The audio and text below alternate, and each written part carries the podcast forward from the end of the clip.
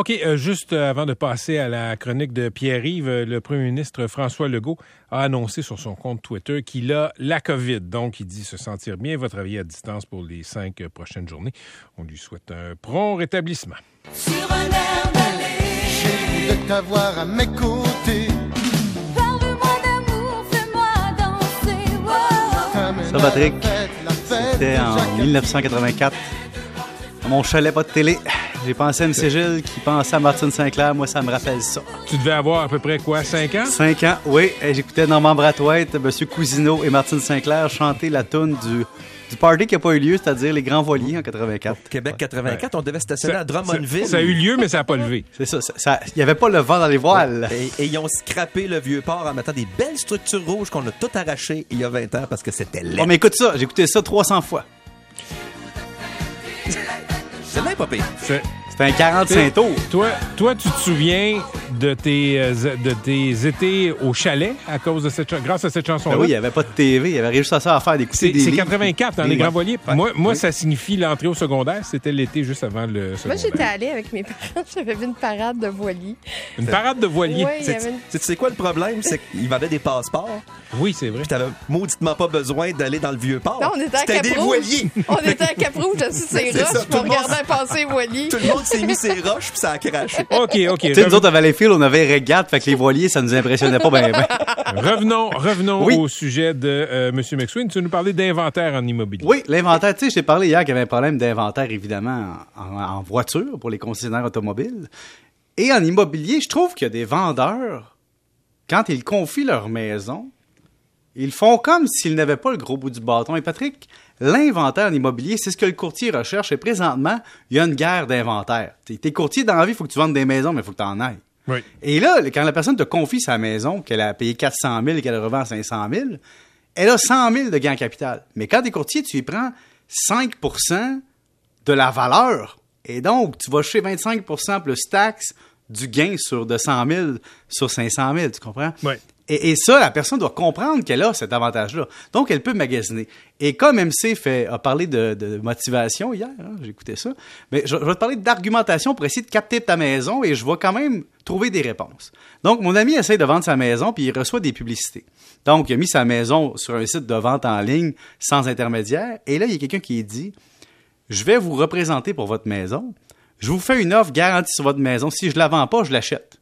Hey, là, c'est impressionnant. Ma réponse est Tu me l'achètes à quel prix? Parce que si tu me l'achètes à la valeur du marché, je vais te la vendre tout de suite. La réponse est non.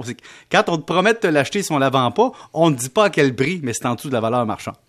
Deuxième proposition d'achat, il y a quelqu'un qui dit Je t'offre de, te représenter pour ta maison, mais si jamais tu ne vends pas en 21 jours, si tu n'as pas d'offre en 21 jours, je te donne 4000 pièces. Hey, là, c'est une pub qui t'arrache le cœur. hein? Hey, tu vas me donner 4000 c'est en trois semaines, j'ai pas une offre sur ma maison. Mais avant de te verser 4000, qu'est-ce que je vais faire?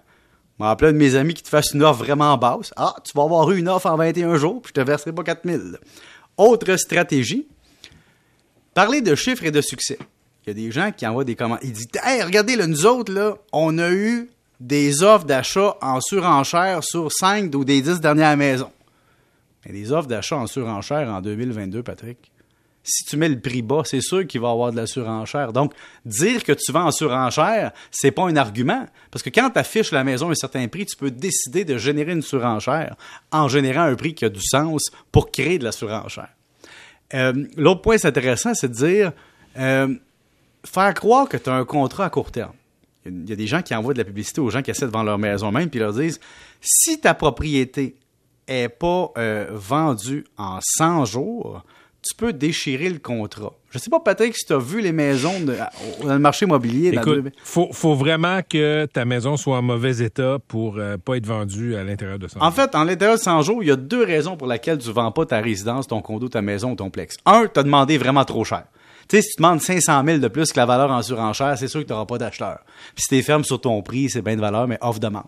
Ou deux, ta maison a de la contamination, est, est brûlée ou peu importe, ou il y a un problème, ou il y a des hells qui sont installés juste à côté. Tu il y a quelque chose. Mais quand on voit une maison moisie qui se vend pareil, on comprend que c'est facile de vendre une maison.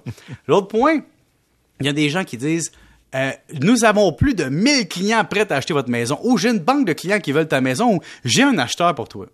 Là, tu dis à un courtier, ben d'abord, si tu as un acheteur pour moi, ben on arrête ça tout de suite. Présente-moi-le, puis je vais te donner 2,5% de commission. Comme si un autre t'avait représenté un autre, puis qu'on avait eu la moitié de la commission. Ah non, non, ça marche pas de même. Mais voyons donc, tu dis que tu es un acheteur pour moi, que tu veux me représenter, que tu veux me faire signer un papier, puis tu es un acheteur. Présente-moi-le, puis je vais te donner 2,5% plus taxes. Ah non, mais j'ai pas d'acheteur précis. Ah ah! Là, il y a une autre personne qui est encore plus brillante que ça. Elle a offert à mon ami de geler un bloc de 3 heures un samedi pour vendre son immeuble. Alors, dans le fond, la personne te dit Je vais aller travailler 3 heures pour faire les visites. Si je vends ton immeuble, ben, je prends la commission. 3 heures. Toi, toi, tu trouves que c'est une grosse commission pour. Ben écoute, il n'y a pas juste trois heures, il y a du travail en Non, mais elle prend juste ça, la là, plage de 3 heures. C'est-à-dire qu'elle dit Ok, Je vais faire des comprends. visites libres 3 heures chez vous. Mon contrat, c'est 3 heures. De midi à 3, le samedi, mettons, je sais pas moi, Mhm, tel avril. Puis la personne, dans le fond, elle prend pas tout le contrat. Elle va, elle va aller un samedi, puis elle va voir si le poisson mort. Si le poisson mort, elle va s'arranger de closer le poisson mort.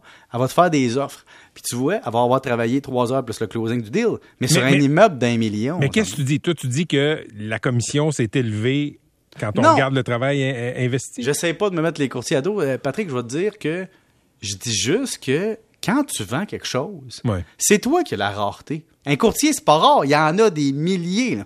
Et il faut comprendre aussi que on est souvent éberlué par ceux qui travaillent bien, qui font beaucoup de volume, puis qui sont là depuis longtemps, donc ils ont une grosse équipe, puis qui roulent en gros char décapotable. Mais t'oublies qu'il y en a plein qui n'ont pas d'argent, puis qui crèvent de faim, puis qui réussissent pas à vendre assez de maisons pour en vivre. Donc, on regarde la commission des plus élevés qui ramassent, qui capent beaucoup de valeur de marché parce que c'est comme des pancartes électorales, t'en as partout. Mais pour ça, t'en as une coupe qui réussissent pas à avoir d'inventaire. Donc, toi, quand t'as un inventaire à vendre, t'es comme économiquement, c'est toi qui as la valeur, puis c'est toi qui as pris les risques, c'est toi qui as payé les taxes. Donc, prends le temps de choisir. Tu tu peux faire affaire avec un intermédiaire. Tu sais, moi, Patrick, probablement, quand je vais vendre, je vais prendre un intermédiaire. C'est pourquoi?